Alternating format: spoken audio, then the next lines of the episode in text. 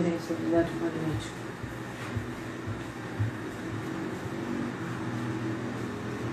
Como é que chama aqui? O que eu ouvi? É. Chamar. Estamos iniciando de novo, tá? Vou chamar a Juliana aqui. Você quer? Isso, Rodrigo. Vamos tentar aí ver se melhora a internet.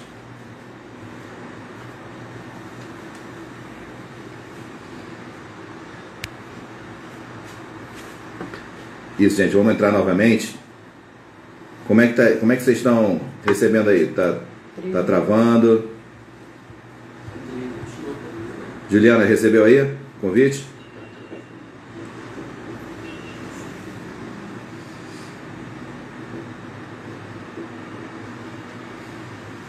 Isso, gente, vamos entrar novamente.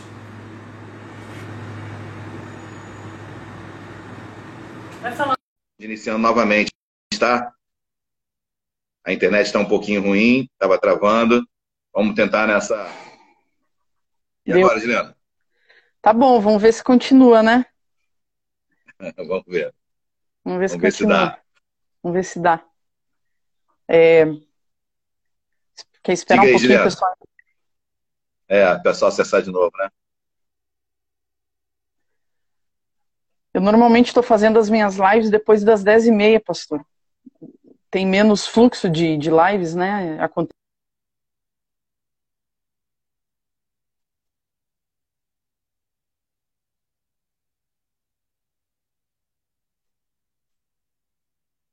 Tá travando muito. Tá travando muito, Lu. Tá travando muito. mesmo. Eu não sei se é a minha rede, eu sempre faço daqui, eu não sei, mas está travando para mim também. Mas ok. É, como a gente pode se livrar das tentações, né? A palavra de Deus de água aí, é, que quando alguém é tentado, jamais deverá dizer, né? Estou sendo tentado. Pois Deus não pode né? E a ninguém tenta, mas cada um, porém, é tentado.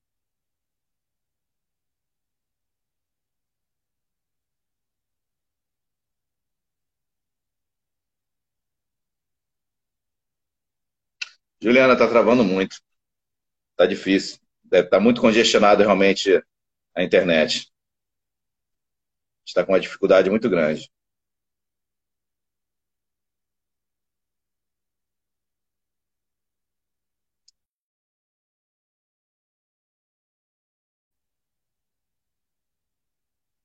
O que a gente pode fazer é jogar para mais tarde essa live.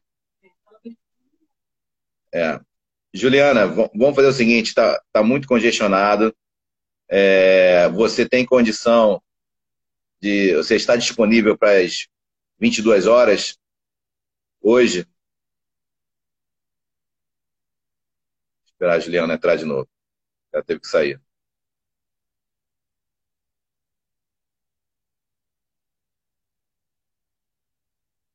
Juliana, entra aí que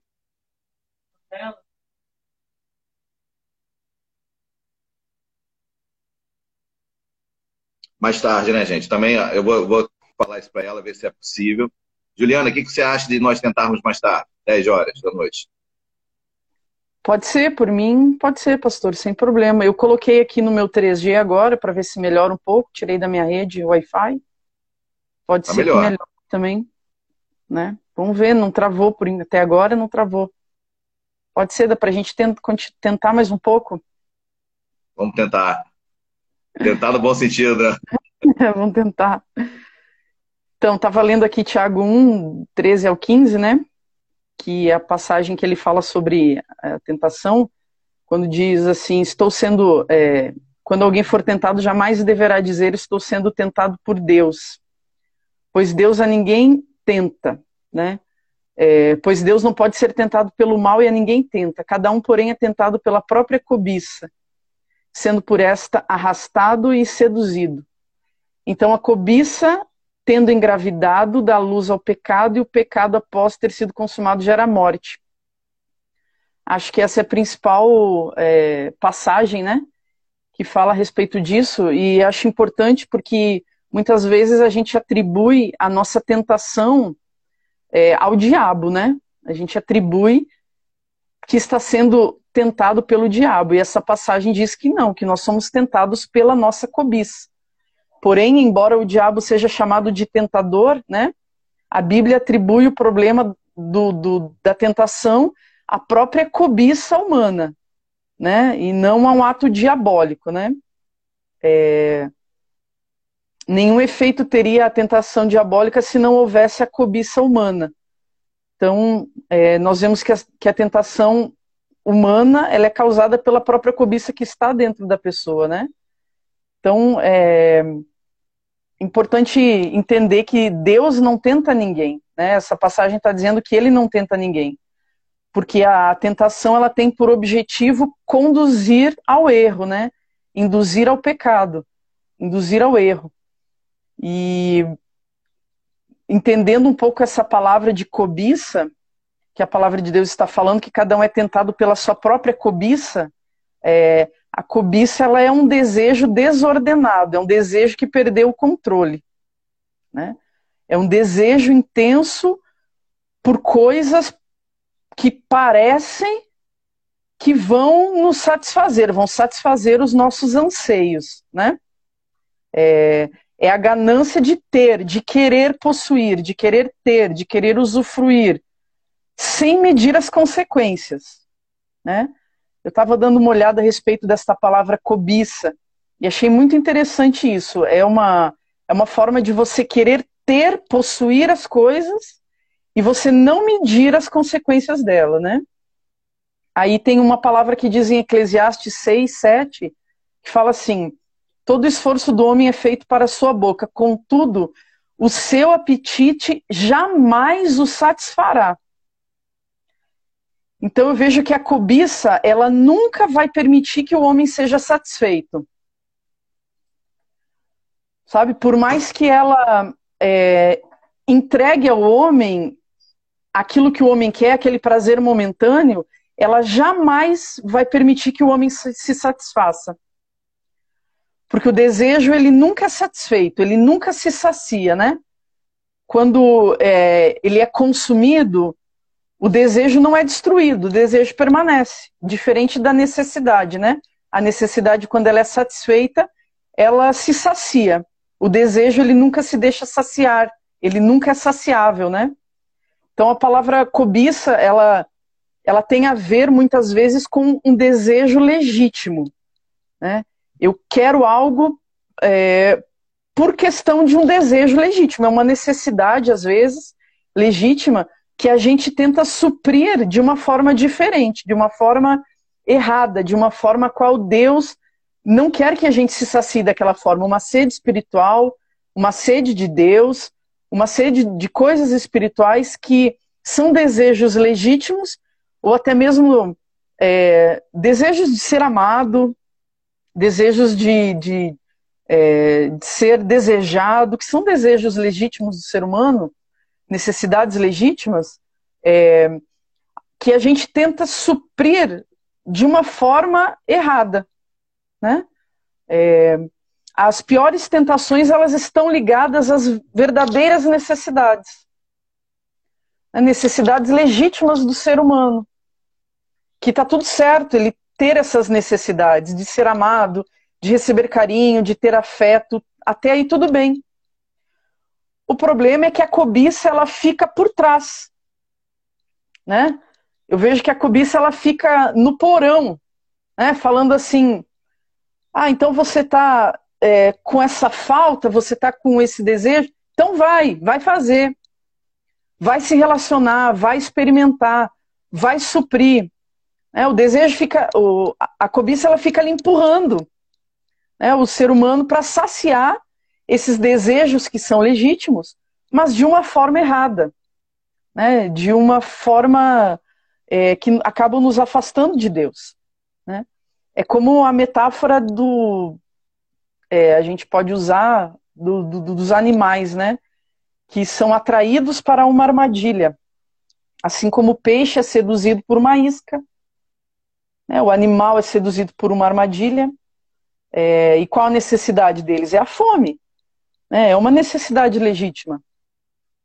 Mas eles são atraídos por alguma coisa.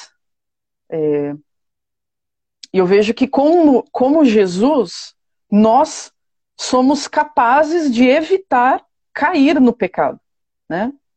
É, fugindo dessa cobiça, fugindo daquilo que, que nos tenta. Ah, porque a cobiça ela tem dois fins. Duas coisas vão acontecer quando eu sou tentado. Né?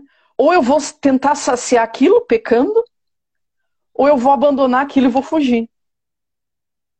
Né? Então, eu vejo que o caminho é entender que aquilo que a cobiça está me empurrando para fazer não vai saciar esse, esse desejo legítimo que está dentro de mim, que é de me sentir amado, que é de ter intimidade, que é, é de ter intimidade com o outro. Por exemplo, a pornografia, promete companhia, né? A pornografia ela promete uma intimidade que não existe. Né? É uma ilusão. Ela ilude, é, mas ela vende a intimidade, mas o que você encontra é uma ilusão. É o sexo com o nada, com uh, uma ilusão. Então, é, Tiago diz que os nossos desejos, eles, partindo da cobiça, eles são uma sedução, um engodo, né? que é, partem de uma premissa errada e mentirosa para nos enganar. É, e eles surgem de uma contestação à voz de Deus, é contrária à voz de Deus. Né? Quando os nossos desejos se despertam, instigados por essa cobiça que ela tem um fundo falso, né, um fundo enganoso, é, nós precisamos recorrer a Deus para que essa cobiça seja desmascarada. É assim que eu vejo, pastor. Para que essa cobiça, para que eu consiga olhar essa cobiça com a lente de Deus e não com a minha ótica humana, para desmascarar essa cobiça, esse desejo dentro de mim. Né? É, qual é o engano que nos traz? Né? A, a tentação. A cobiça gera tentação. É, são aquelas frases feitas, aquelas sentenças de que se eu realizar esse desejo, eu vou ser feliz. Esse desejo é maior do que eu posso suportar. Liberdade é fazer o que eu tenho desejo. Né? Então, é, quando eu confronto essas tentações com a palavra de Deus, eu, eu as desmascaro. Mas para isso eu preciso de uma honestidade intelectual, de uma honestidade é, espiritual, de uma honestidade comigo, de não me sabotar, né? Porque o que a gente mais tem quando lida com a questão do, da tentação é a autossabotagem, é a falta de autorresponsabilidade. Onde as pessoas já entram conversando sobre as tentações com a justificativa de que é impossível negá-las. Né? Isso não é uma verdade. Isso não é uma verdade. Né? Lá em Tito 2, é, 11, 12, ele fala que a graça nos capacita, nos ensina a renunciar às impiedades e às paixões do mundo. Aquilo que a lei não foi capaz de produzir, que é me capacitar, a graça produz.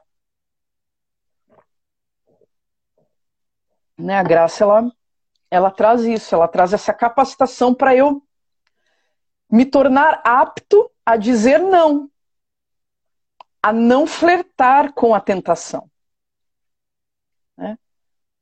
a não é, dialogar com a tentação.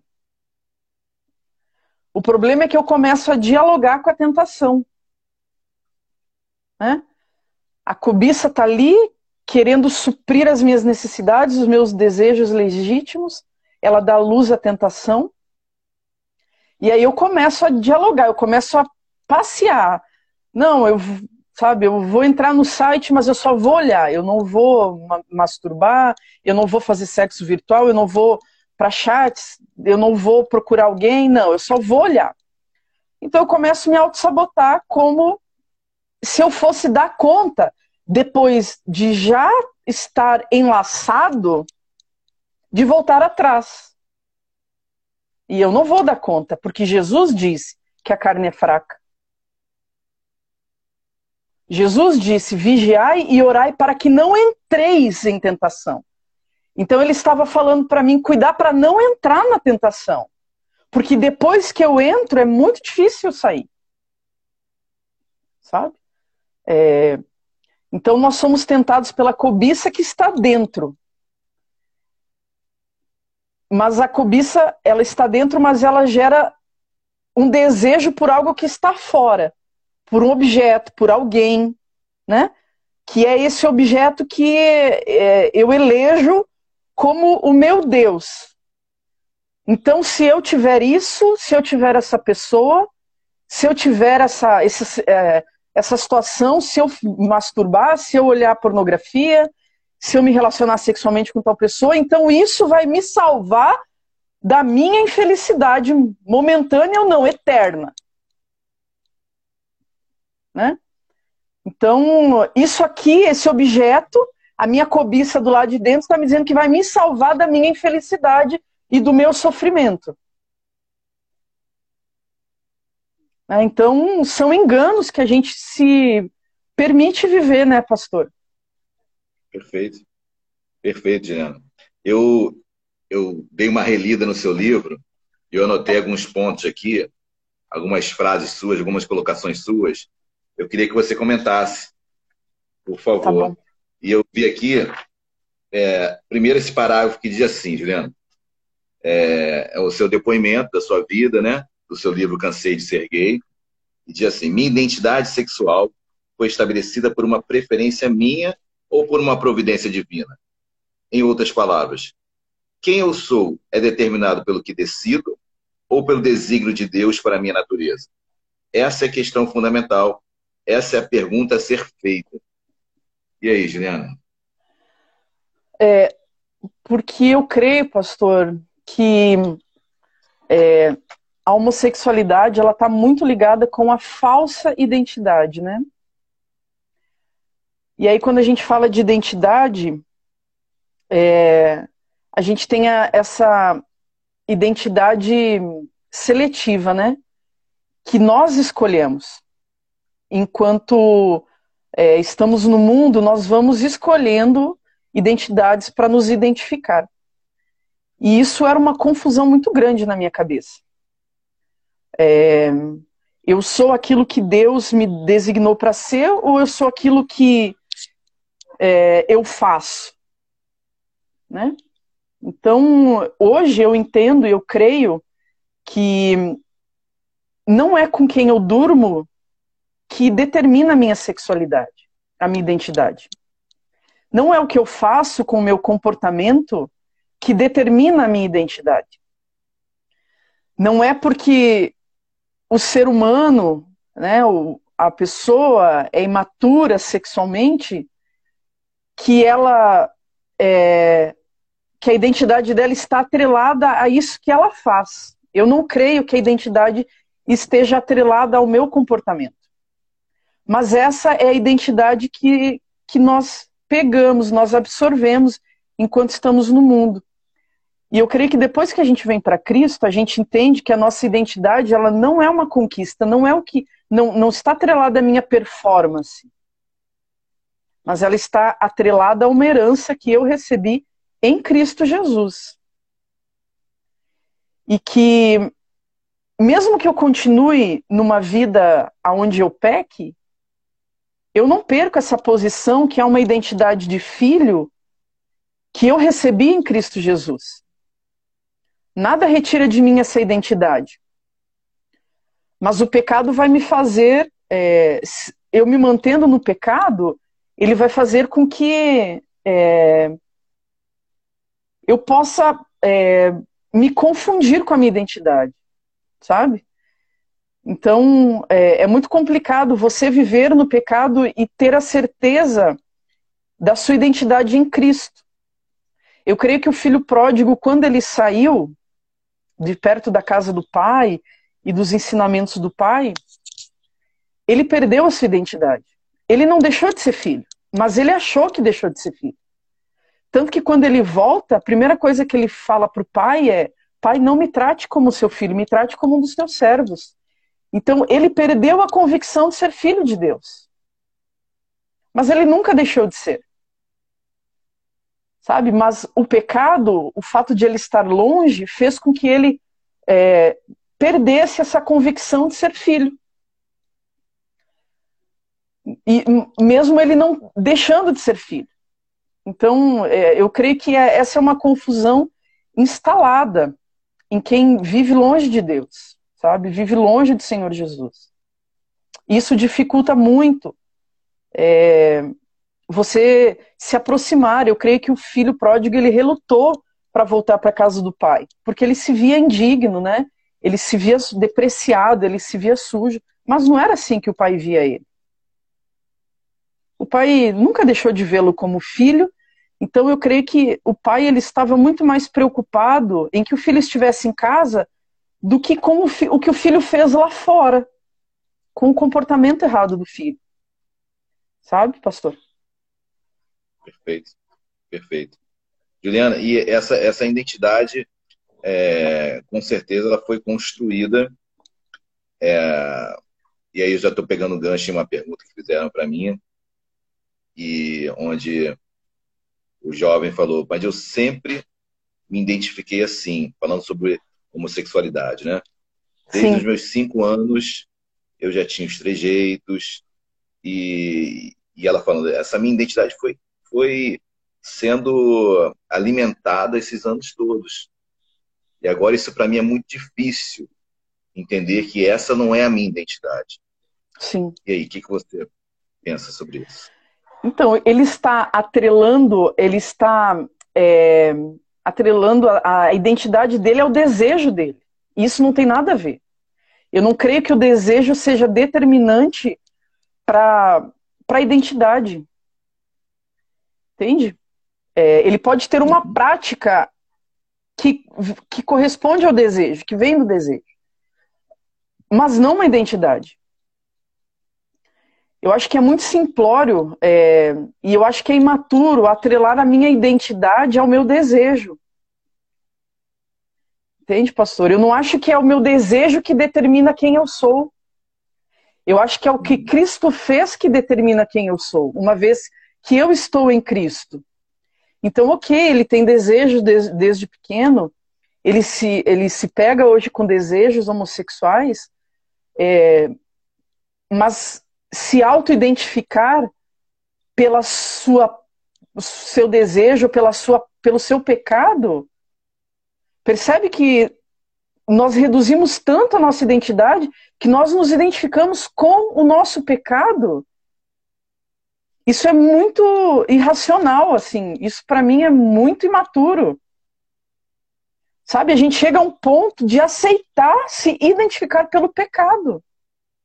E a gente quando a gente se identifica, então eu aceito ser identificado pelo meu pecado, eu, eu automaticamente estou rejeitando a identidade que Cristo me deu. Mas o que é, o que eu que creio que produz isso é o pecado, sabe? Porque é, é complicado você estar no pecado e se sentir digno de ser filho de Deus. Eu entendo isso. Verdade. Né? Verdade. Deixa eu pegar outro texto aqui, Juliana.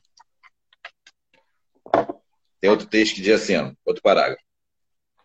É, não fingi gostar de pessoas do mesmo sexo, mas sempre me enganei sobre essa vida dar certo e trazer satisfação. E aí? Sim. É, então, é, a homossexualidade ela nunca cumpriu o que, o que me prometeu, né? Que era a, a plenitude, né? Você não era, não era feliz, você não tinha essa felicidade. Lembra? Não, não. Porque eu creio que o salário do pecado, que é a morte, né? Ele está sob é, cristãos e não cristãos. Então, na época eu não era cristã, mas eu estava no pecado.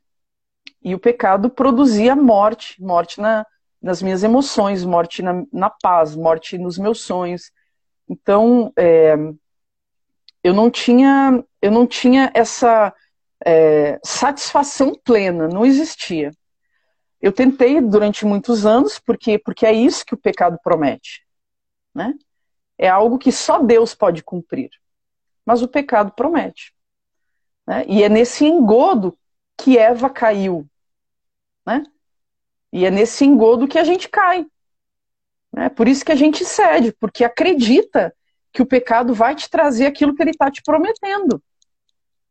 Né? Então, é, não só eu, a humanidade inteira peca porque acredita nisso. É uma todo pecado tem, eu acho que essa raiz de apos, apostasia a Deus, sabe? De, de, de não crer em Deus, de, de desacreditar Deus. E eu vejo que Deus não deixou para outro ser humano te completar plenamente. Sabe? Isso eu acho que é um atributo dele para com o ser humano que todo ser humano é pleno e completo, satisfeito nele. E ele não deixou nem para as relações héteros isso. Sabe? Mas é, era algo que eu é, apostei por muitos anos, criei por muitos anos, que daria certo. Né? Então, chegou uma hora que a, a conta chegou. Né? A conta de uma vida de engano, ela chega para todo mundo. Ela chegou para mim é, ela che chega para todo mundo, eu creio nisso, mas nem todos é, aceitam o arrependimento que vem da parte de Deus, onde diz em 2 Timóteo que Deus concede o arrependimento. Então nem todo mundo aceita. Eu cheguei, chegou uma época da minha vida que eu aceitei esse arrependimento. Ou seja, é, é a convicção de que até ali eu havia vivido um engano, um fracasso. Então não é fácil abrir mão disso. De dizer que até ali a sua vida foi um engano. Né? E começar mentira, a sujeitar né? a sua vida a uma mentira. E a partir de então sujeitar a sua vida a Deus. Né? Perfeito, Jean. Peguei outro trecho aqui também, que aí está até destacado aqui bem no seu livro. Diz assim: O desejo nos tira a capacidade de analisar os propósitos. Viver pelo governo dos desejos é viver de fracasso. Nosso orgulho não permite admitir que estamos perdidos e, consequentemente, recalcular a rota, reconfigurar os planos e os sonhos. Contudo, não ter coragem de contudo, não ter coragem de colocar na mesa o fracasso é reforçá-lo. Forte essa, esse, é, né? essa, essa frase aqui. Pois é, bastante Mas é muito coisa, que você né? já falou também em é. relação à tentação, né? Os desejos. Mas é, é forte você coloca, contudo, não ter coragem de colocar na mesa o fracasso é reforçá-lo.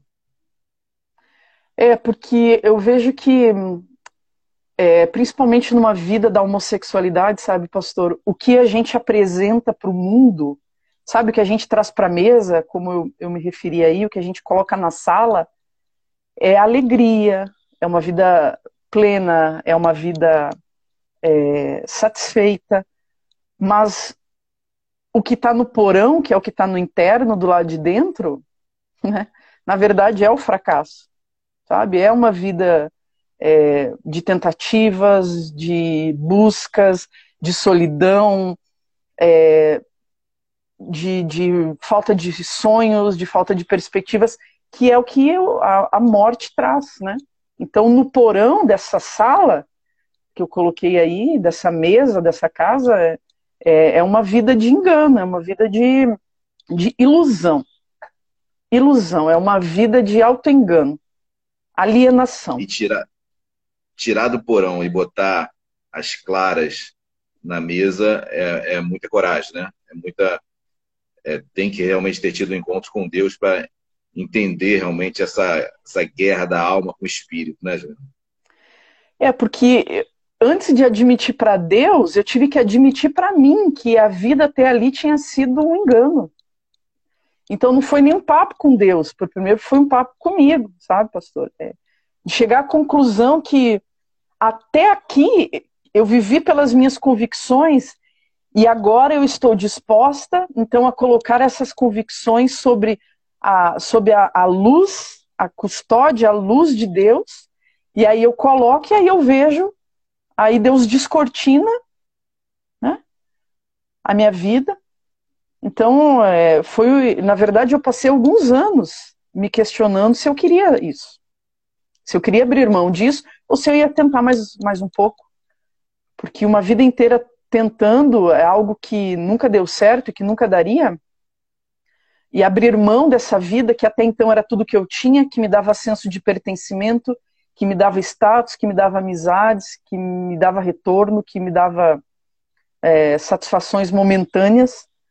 Então, abandonar isso, é, a escolha era muito mais difícil do que eu ia abrir mão, né? Do que, do, do que eu, eu, ia, eu estava por vir para eu receber. Porque até então eu não sabia o que estava por vir, eu não sabia o que eu ia receber. É, mas uh, quando a gente faz uma escolha, a gente está disposto a abrir mão de alguma coisa. Então, eu, o meu maior conflito era isso, era abrir mão do que até então tinha me dado percepção de quem eu era. Apesar de ser uma percepção enganosa, uma falsa identidade, uma identidade falsa, mesmo assim era tudo que eu tinha. Então, abrir mão disso, eu ia ficar sem nada. Né? Mesmo sendo uma identidade falsa, era tudo que eu tinha e era o que tinha me sustentado até ali. Era o que, tinha me, o que me levou para dentro de uma igreja foi isso, a falsa identidade. Essa alienação. Deixa eu pegar outro trecho aqui. Você diz assim no livro. Quando aceitei Jesus, não deixei de ter desejos, mas deixei de ser governada por eles. Sim. Exatamente. É, Pedro 2,19 diz assim, né? De quem alguém é vencido, é, do tal faça também servo. Né, então, é, quando, quando eu vim para Cristo, esses desejos eles deixaram de governar a minha vida. Né? Eu não conheço é, ex-homossexuais que vivem com sem desejos, assim. Até porque isso, viver sem tentações, isso não é bíblico. A Bíblia diz que nós teremos aflições e tentações. Mas eu vejo que é, eu não sou mais servo, eu não tenho mais um Senhor sobre minha vida. Na verdade, eu, eu troquei de Senhor, eu coloquei Jesus, aonde antes era um desejo que governava, né, um governo tirano, do qual eu era serva e obedecia. Então, quando eu vim para Cristo, esse desejo tirano, ele foi retirado. O que sobra? Lembranças, lembranças, memórias do pecado, é, desejos ainda sim, mas ínfimos, do qual, para mim, eu trato muito mais como incômodos do que como um tirano, um senhor. Porque hoje eu não, não sou mais serva desse senhor, ele não é mais meu senhor não sou mais escrava, né? Então, é, eu vejo isso hoje como um incômodo que é perfeitamente possível lidar é, com o fruto do espírito, que um deles é autocontrole, né? Não estou dizendo que é, que é sempre fácil, né? Porque isso eu acho que é uma hipocrisia, não é sempre fácil, mas é, eu já sei o que tem do outro lado, né? Para mim não é novidade. Eu já sei o que tem lá. E uma coisa que eu sempre tentei lidar, Deus me, me instruiu sempre para caminhar na premissa de não me sabotar, de não me enganar. Então não é novidade para mim o que tem no pecado. Eu sei o que tem lá. Tem prazer, mas tem morte. Tem prazer momentâneo, mas tem morte, né? Então, é, eu prefiro sofrer evitando do que sofrer as consequências. Né? Tenho isso muito Como qualquer claro. outro pecado, né, Juliana? Exatamente. Como qualquer área que a gente tem que resistir. E realmente, Cristo nos libertou da escravidão do pecado, né? Sim. Nós não somos mais escravos dele. Hoje nós somos escravos de Cristo. Isso. Né? Então, é, claro que a homossexualidade ela é, é, algo que aparece mais, denota mais para a sociedade, né? Mas Sim nós somos, guerreamos dentro de nós por vários pecados, várias tentações. Eu tenho outro texto também, que eu separei aqui. Homossexualidade Seus prazeres são belos, mas não me completam. Seus momentos são deliciosos, mas não me sustentam. Suas mulheres são instigantes, mas não me governam mais. Acho que você já até falou bastante sobre isso, né? Sim. É... O, o pecado, ele, ele produz certa satisfação, mas é uma satisfação sem propósito. Né? Então, é... que ele não, não se sustenta por muito tempo. Né? Então, é, foi o que eu disse antes: tudo que tem do outro lado, tudo que vem de lá, eu já experimentei, eu já sei. E sei que é tudo passageiro. Sei que e eu sei que não há propósito naquilo, propósito de Deus. Não há propósito divino naquilo, em desfrutar daquilo. Então eu prefiro abrir mão de desfrutar daquilo, né, do que é, não viver os propósitos de Deus, né? Então é mais ou menos isso. Perfeito, Diana. Agora notei perguntas aqui que fizeram para mim. Eu vou, vou ler duas no máximo. É... Bom. Sou livre em Deus. Larguei a homossexualidade. Mas ainda tenho trejeitos. O que eu faço? Olha, primeiro eu acho que você tem que refletir se esses trejeitos eles te incomodam, né? Eu tenho trejeitos. E eles não me incomodam mais, porque eu não sou definida pelo, pelos meus trejeitos, né? Eu não, não sou ou deixo de ser uma mulher de Deus pelo meu estereótipo, né? Então, é, eu acho que vale aí pensar é, o porquê que você quer é, deixar de ter trejeitos, porque é, tem pessoas que ficam 10, 15, 20 anos buscando um estereótipo é, do sexo oposto, né? de repente o menino que, que, perguntou que pode ter trejeitos femininos, não sei se é um menino, mas é, eu não. Primeiro que eu não vejo que é da noite para o dia que eles vão sumir. E eles não precisam. E por que, que eles precisam sumir? Porque a igreja está cobrando, sabe? É, porque a igreja está julgando. É, eu, eu vejo que Deus gerou em mim um contentamento, sabe? Então, eu acho que buscar esse contentamento em Deus, agora, se é algo que incomoda você, independente da opinião da igreja, da família, eu acho que você pode buscar referências do seu sexo, ou masculino ou feminino, entende? Para você se espelhar, sabe? Para você construir aí internamente uma masculinidade ou uma feminilidade que quando isso estiver seguro dentro de você, estiver seguro em você, com certeza isso virá para o lado de fora, isso transparecerá para o lado de fora. Aí sim. Mas primeiro acho que é importante é, conversar com Deus o porquê, qual é a motivação de mudar o seu comportamento. Né? Perfeito, perfeito. Deixa eu ver se dá tempo para ler outra aqui.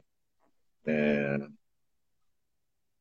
que, o que você diria, Juliana, para aqueles que afirmam que não existe ex-gay? Olha, eu acho que alguns se iludem, sabem que existem, mas eles mantêm um discurso, porque se eles admitirem para a sociedade e para eles mesmos que existe ex-gay, é, eles não têm mais onde, onde ancorar a, a, a sua consciência, porque aí eles estão sujeitos também a mudar. Sabe? Porque aí é algo que sujeita a eles também a uma possível mudança. E como eles não querem, né? Ou porque não têm disposição, ou porque não querem, seja qual for o motivo, então é melhor eu afirmar que é, nasci gay que não existe ex-gay, porque assim a minha consciência fica tranquila comigo. Sabe? E diante da sociedade, diante de Deus até. Se eu falo eu nasci assim, então eu não tenho que mudar. Quem tem que mudar é a sociedade, quem tem que mudar é o outro, quem tem que mudar é a, é a lei, não sou eu. Então, se eu admitir que existe, existe mudança, eu preciso admiti-la para mim. Então é passível, eu sou passível de mudança. E aí, o ser humano pode entrar, é, não querer entrar nessas questões, sabe?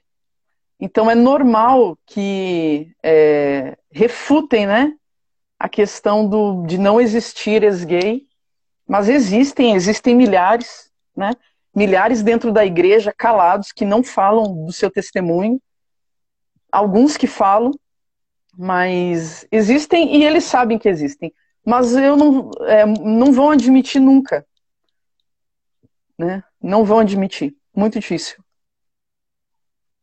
É, é sempre, eu não diria mais fácil, porque é uma situação muito complicada, desconfortável, mas eu procurar álibis e me e também me me fazer de grupos para eu sentir mais acolhido, né? Eu tenho visto Sim. isso muito, infelizmente, dentro da, da juventude, né? Na nossa sociedade, é, cada um se se retroalimentando no sentido de que é, é assim mesmo, não, você tem que se aceitar e tem que é, entender que isso é normal. Tem sido quase que uma, uma, uma fala padrão, né, Juliana? É, então você fica ali ancorado naquela fábula, sabe? Para sustentar a sua vida de mentiras. Que você precisa de um fundamento para você viver. Então você fica nesse fundamento é, de areia, né? É, do qual não sustenta e não vai sustentar. Uma hora, uma hora é, o engano também vai, a conta também vai chegar para essa pessoa. Eu creio muito nisso. Amém. Juliana, a gente está quase encerrando nosso tempo aqui. Eu Sim. quero te agradecer demais. Agradecer demais. Mais 14? Ah, foi a ah, informação então errada pra... aqui para mim. É, porque a gente marcou para as 8 e agora é 5 para as 9, né? Mas a gente deu uma enrolada é, e a gente foi e voltou. É, mas é uma... isso, a gente tem mais 14 minutos. Juliana, eu me lembro que uma vez você numa pergunta que fizeram lá na igreja, eu gostei muito da sua resposta, é, foi em relação é, à postura da igreja, em relação a, a, a aos homossexuais. É, a igreja tem pecado muito, errado muito, não, não sabe administrar, né, não sabe, eu não digo acolher nem, nem amar, porque nós amamos a todos, obviamente, mas é questão realmente de falta de conhecimento. É, como, como instruir pastores, é, missionários, Juliana, nesse sentido? Olha, pastor, eu acho que esse é um embate é, histórico, assim, sabe? A gente colhe hoje é, muita, a, muito do que a igreja fez, né? Muita agressividade, muito combate ao homossexual, é, muita perseguição, então, é, eu vejo que a igreja ela precisa entrar num momento onde ela pare de combater o homossexual e ela busque compreender o homossexual. Sabe? O problema é que isso gera um trabalhão, sabe? Gera muito trabalho. E aí, nem todas as igrejas, elas estão dispostas a compreender. É muito mais fácil eu entrar numa live como essa, como líder, como pastor, para eu buscar argumentos e munições para eu combater as pessoas dentro da minha igreja, sabe? Do que informações para eu compreender os homossexuais que estão lá. Então a igreja ela sempre tentou combater as pessoas, sabe? Dizendo combater o pecado, mas a pessoa que está no pecado, ela não consegue se desvencilhar do pecado. Ela e o pecado são um só. Pelo menos na homossexualidade é assim, porque porque a pessoa crê que ela é o que ela faz. Tanto que a gente começou na live falando de identidade. É, por quê? Porque a pessoa na, na homossexualidade ela crê que ela é aquilo que ela faz com a genitália dela, com quem ela dorme, ela se identifica com isso.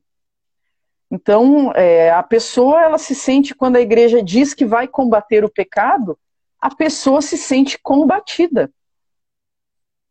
Né? Ela não consegue desvencilhar, ela não consegue separar as coisas. E, então, é, eu vejo que a igreja ela precisa sim de um, um posicionamento diferente. A gente vai sofrer muito tempo ainda por tudo que nós produzimos lá atrás, todas as palavras é, lançadas contra os homossexuais, é, toda a, a tudo, todos os homossexuais, também, né? Todo preconceito, todos os homossexuais que foram mandados para o inferno pelo seu comportamento. Né? A gente está colhendo isso é, e vai colher, infelizmente, por muito tempo. Né? Mas eu vejo que a igreja. é um... que... Pode falar, professor. Eu vejo, eu vejo que muitos, até em, em, conversas que nós já tivemos, muitos líderes é, erram, falham no seu pastoreio em relação a, a identificar e olhar apenas para o pecado da pessoa e não que ela precisa encontrar Cristo. Né? Então, é, e aí distorcem é, tudo, tá fazendo de trás para frente. Isso mesmo. Estão muito mais preocupados em farejar o pecado da pessoa do que envolver ela com Cristo. Exatamente. Não é esse o foco. Sabe?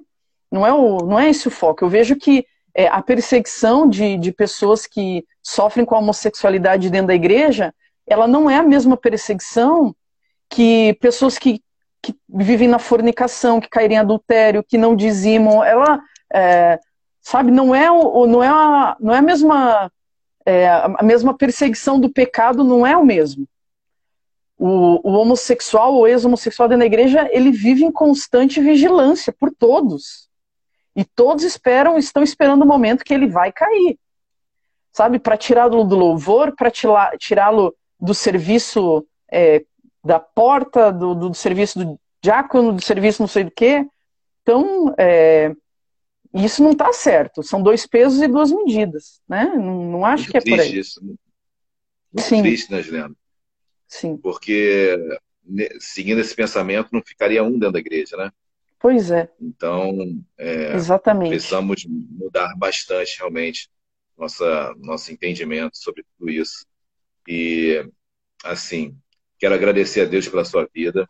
Amém, pastor. Tá bom? Um saiba, saiba que essa igreja aqui ama muito você, sempre orando Amém. demais pelo seu ministério, seu chamado. Amém, então, pastor. anseia sempre pelo seu retorno. Então, que Deus te abençoe, onde Deus te aleve, em programas de televisão, em igrejas, em lugares Amém. diversos que Deus tem te levado. Que Deus te use muito, tá, minha irmã?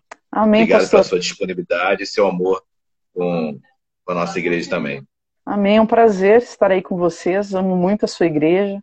Me sinto honrada sempre quando sou chamada aí para participar do aniversário da igreja. Então é um prazer para mim também.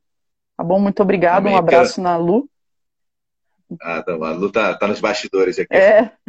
Tá nos bastidores, está no marketing ali no. Glória a Deus. É, eu quero só mostrar seus livros. Esse livro aqui, da, da Juliana, é, Jesus, Sou Gay, e agora? Na verdade, são, são quatro autores, se não me engano. É. E desse livro aqui, a parte da Juliana é um trecho do, do livro dela, que é Cansei de Ser Gay. Então, recomendo a todos é, a leitura principalmente, assim, para todos, mas líderes, pastores, é, pessoas que cuidam de vidas, é fundamental a, a, leitura, você conseguir realmente compreender um pouco mais esse assunto. Mostrei o livro, Luciana tá brigando comigo. Aqui, ó, mostrei, ó. Tá aparecendo o livro? Tá, tá sim. Tá não, gente? Tá, tá aparecendo. Tá, apareceu, tá, pra apareceu. Mim tá, pra mim tá. Tá aparecendo, Está aparecendo. Tá bom, Juliana. Quero agradecer tá bom, a Deus pela sua vida. Obrigado pela sua presença. Eu que agradeço. Tá, e em breve estaremos juntos. Mais um aniversário. Amém. Se Deus quiser. Tá bom? Tá bom, pastor. Palavras um abraço. Finais, Juliana, por favor. Um abraço aí para quem está assistindo. É... é... abençoar a vida de quem está assistindo, lutando contra os desejos, as tentações, né? É... Jesus, ele, ele teve a oportunidade, ele foi tentado por Satanás também, mas ele recorreu à palavra, ele recorreu a Deus, ele sabia que ele não estava sozinho no deserto. Né? Então, muitas vezes a gente vê isso sozinho, lutando contra o pecado, contra as tentações, mas a gente não está sozinho, Deus está conosco, a palavra de Deus diz que não veio tentação que a gente não desse conta de dizer não. Né? Então é possível dizer não e viver uma vida com Deus. Tá, bem? tá bom, pastor? Amém. Glória a Deus. Obrigada aí pela, pela oportunidade. Tá bom? Nos vemos numa próxima. Se Deus quiser, logo. Tá bom, Juliana. Deus abençoe a sua vida, tá? Até, Até mais. mais. Tchau, tchau. Tchau, gente. Com Deus.